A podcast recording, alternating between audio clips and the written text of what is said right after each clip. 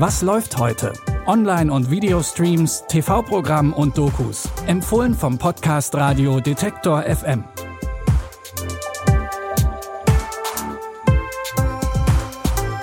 Hallo zusammen, es ist Donnerstag, der 5. August. Wie immer haben wir drei Streaming- oder TV-Tipps für euch.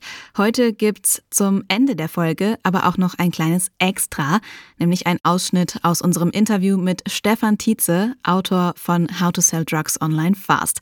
Das komplette Interview gibt's bei Apple Podcasts Abonnements. Mehr dazu später, jetzt erstmal unsere drei Tipps.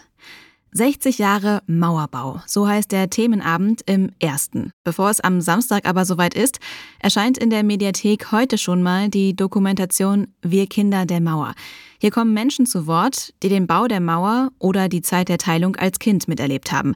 Aber vom klassischen Ost-West-Schema hat Wir Kinder der Mauer wenig zu bieten, denn die Doku macht klar, die Teilung war ein gesamtdeutsches Phänomen. Ich muss sagen, da habe ich wirklich. Oh, geht schon wieder los.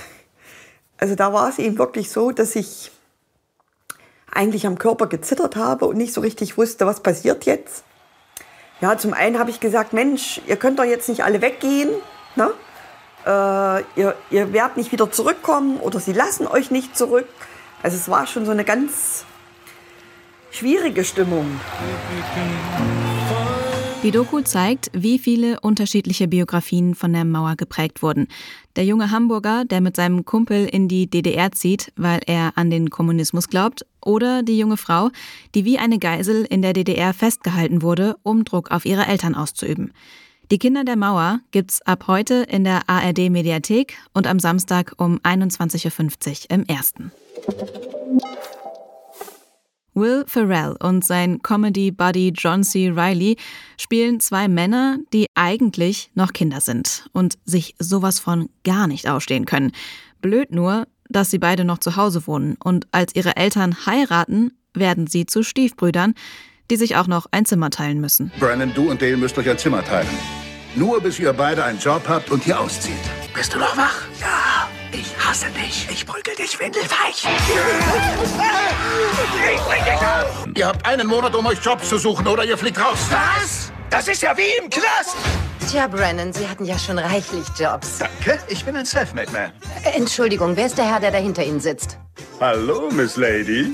Mit Stiefbrüder hat Will Ferrell so etwas wie einen klassischen Will Ferrell-Film gedreht. Wie so häufig spielt er einen etwas idiotischen und deplatzierten Typen, der durch ein völlig chaotisches Leben stolpert und dabei pausenlos Gags erzählt.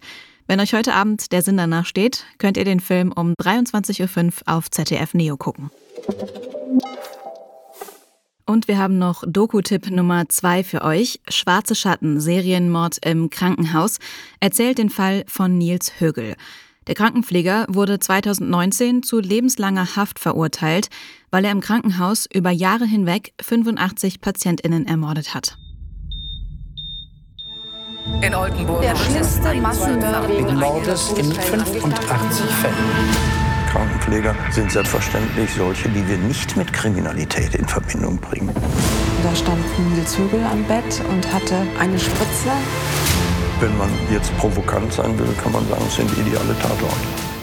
Wie schockierend dieser Fall ist, wird klar, wenn man sieht, wie hilflos die Opfer von Nils Högel waren und wie sehr er die Gutgläubigkeit gegenüber Krankenpflegern ausgenutzt hat.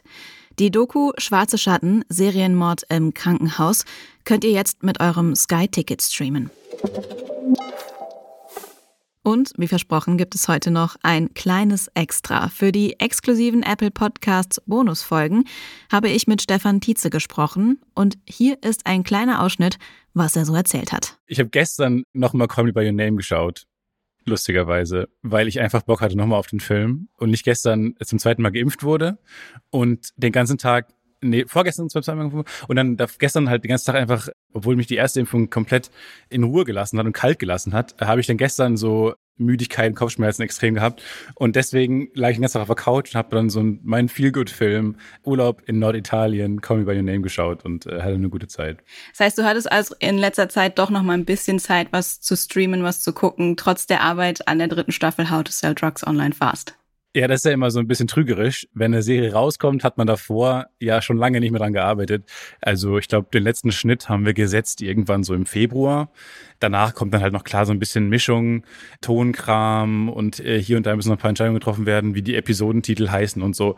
Aber das heißt, danach ist ja irgendwann ein Marketing und halt so Trailer Schnittgedöns. Von daher ist man da nicht mehr so dran beteiligt. Das heißt, ich habe ja eigentlich aufgehört, im Februar zu arbeiten und seitdem habe ich ja gut Zeit gehabt, Filme zu gucken, Serien zu gucken und so weiter.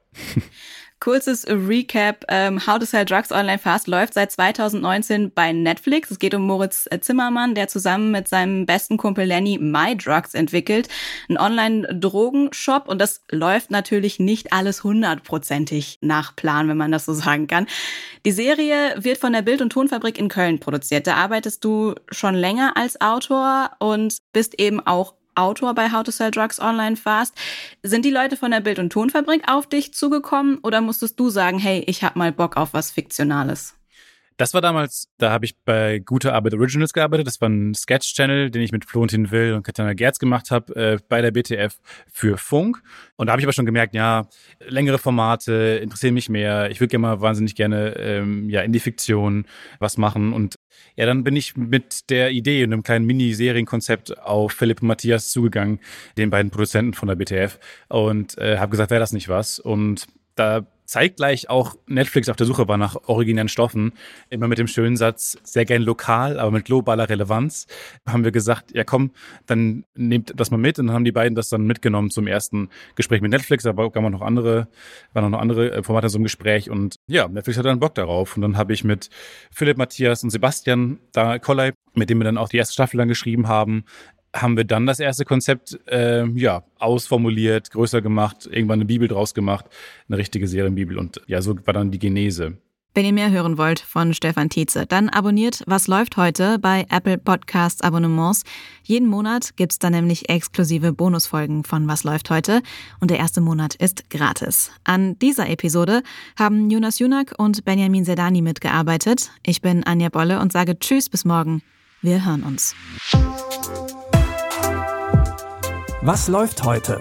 Online- und Videostreams, TV-Programm und Dokus. Empfohlen vom Podcast Radio Detektor FM.